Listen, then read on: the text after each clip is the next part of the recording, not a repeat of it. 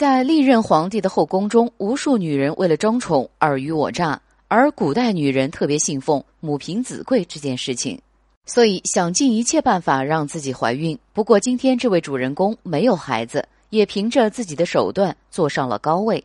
宋真宗的皇后刘娥没有进宫之前是一位有丈夫的人，但她的丈夫好吃懒做，日复一日，终于把家产全都花光了。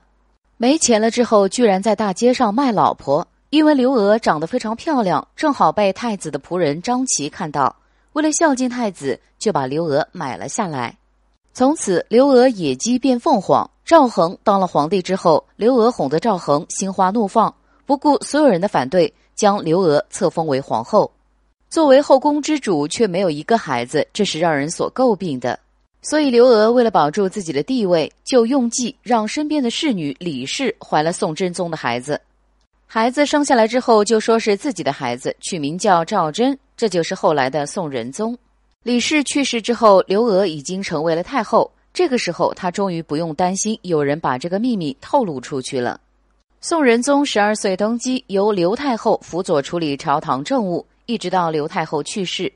这个时候，就有人告诉宋仁宗，他的亲生母亲并不是刘娥，而且还让刘娥给杀了。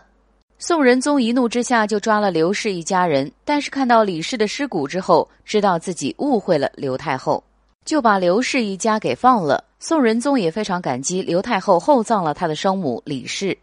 刘娥凭借自己高明的手段，后半生活得顺风顺水。